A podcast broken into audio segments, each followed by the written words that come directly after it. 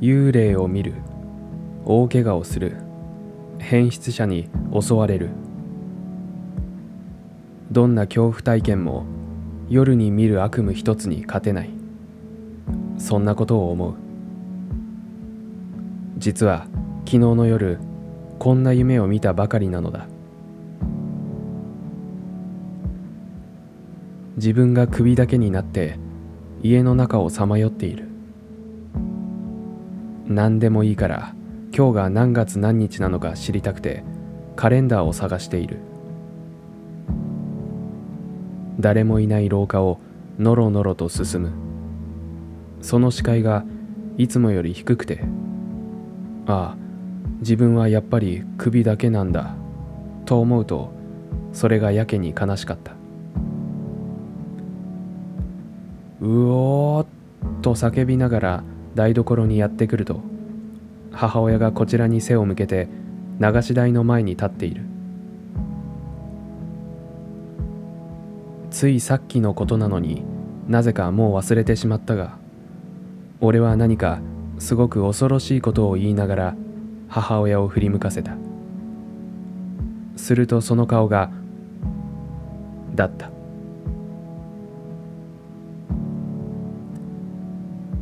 という夢。こんな夢でも体験した人間は身も凍る恐怖を味わう。しかしそれを他人に伝えるのは難しい。4時間しか経っていないのにすでに目が覚める直前のシーンが思い出せない。けれど怖かったという感覚だけがよどみのように残っている。そんな恐怖を誰かと共有したくて人は不完全な夢の話を語る。しかしうまく伝えられず怖かったという主観ばかり並べ立てる。得てしてそういう話はつまらない。もちろん怖くもない。それを経験上分かっているから俺はあまり怖い夢の話を人に語らない。いや違うのかもしれない。怖い夢を語るというのは人前で裸になるようなものだと心のどこかで思っているのかもしれない。それは情けなく恥ずべきものなのだろう。夢の中の恐怖の材料は全て自分自身の投影に過ぎない。結局自分のズボンのポケットに入っているものに怯えるようなものなのだから。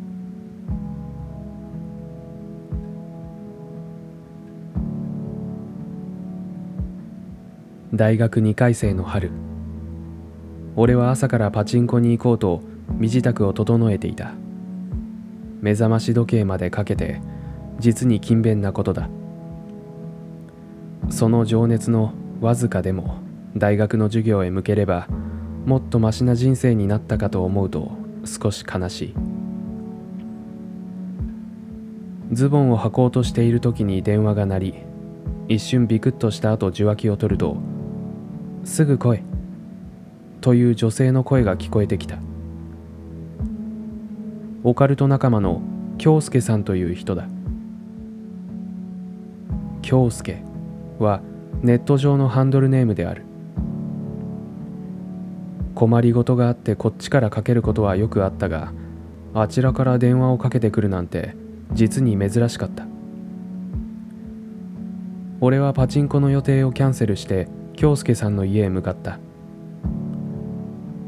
何度か足を踏み入れたマンションのドアをノックすると禁煙パイプを咥えた京介さんがジーンズ姿で出てきた。一体何事かとドキドキしながらそして少しワクワクしながら部屋に上がりソファーに座る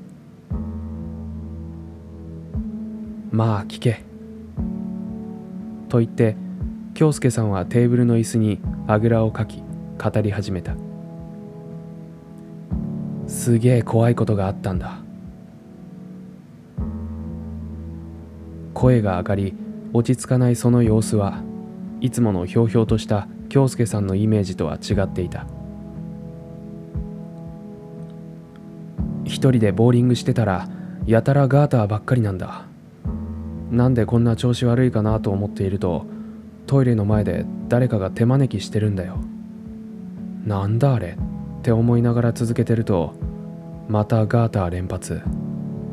知らないだろうけど私アベレージで180は行くんだよ。ありえないわけ。それでまたちらっとトイレの方を見たら誰かがすっと中に消えるところだったんだけどその手がひらひらまた手招きしてる。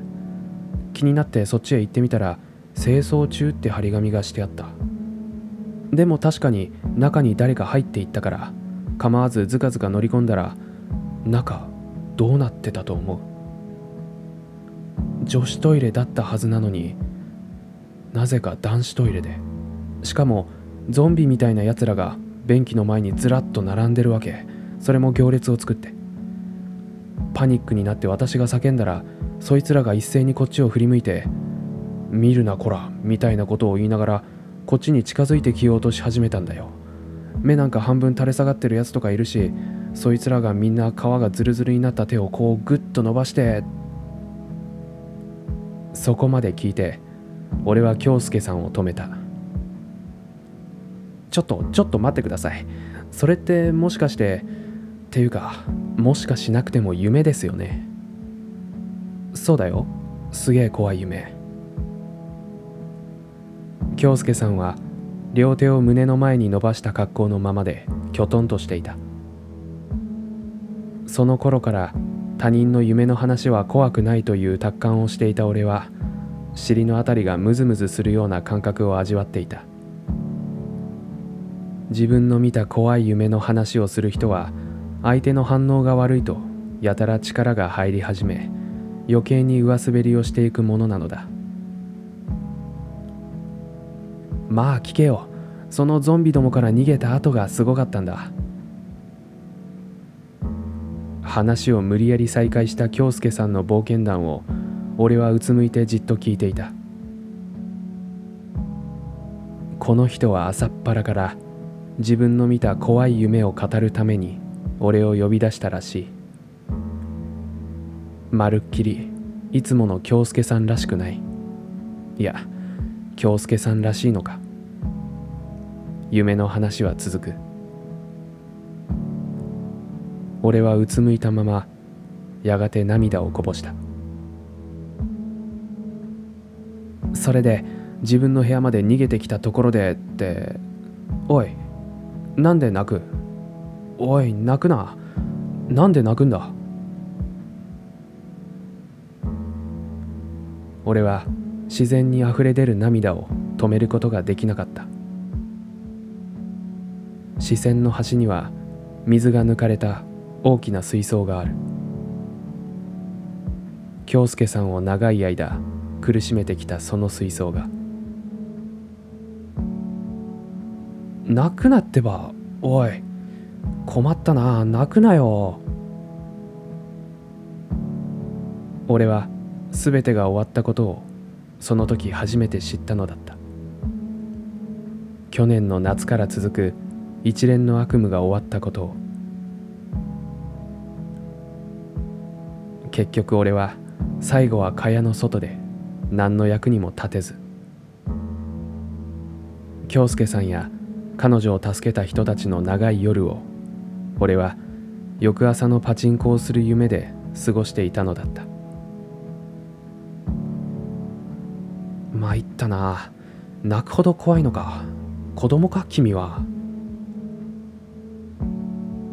泣くほど情けなくて恥ずべきで。そしてポケットに入れた魔除けのお守りをすべて投げ出したくなるほど嬉しかった。京介さんが夢を見た朝がどうしようもなく嬉しかった。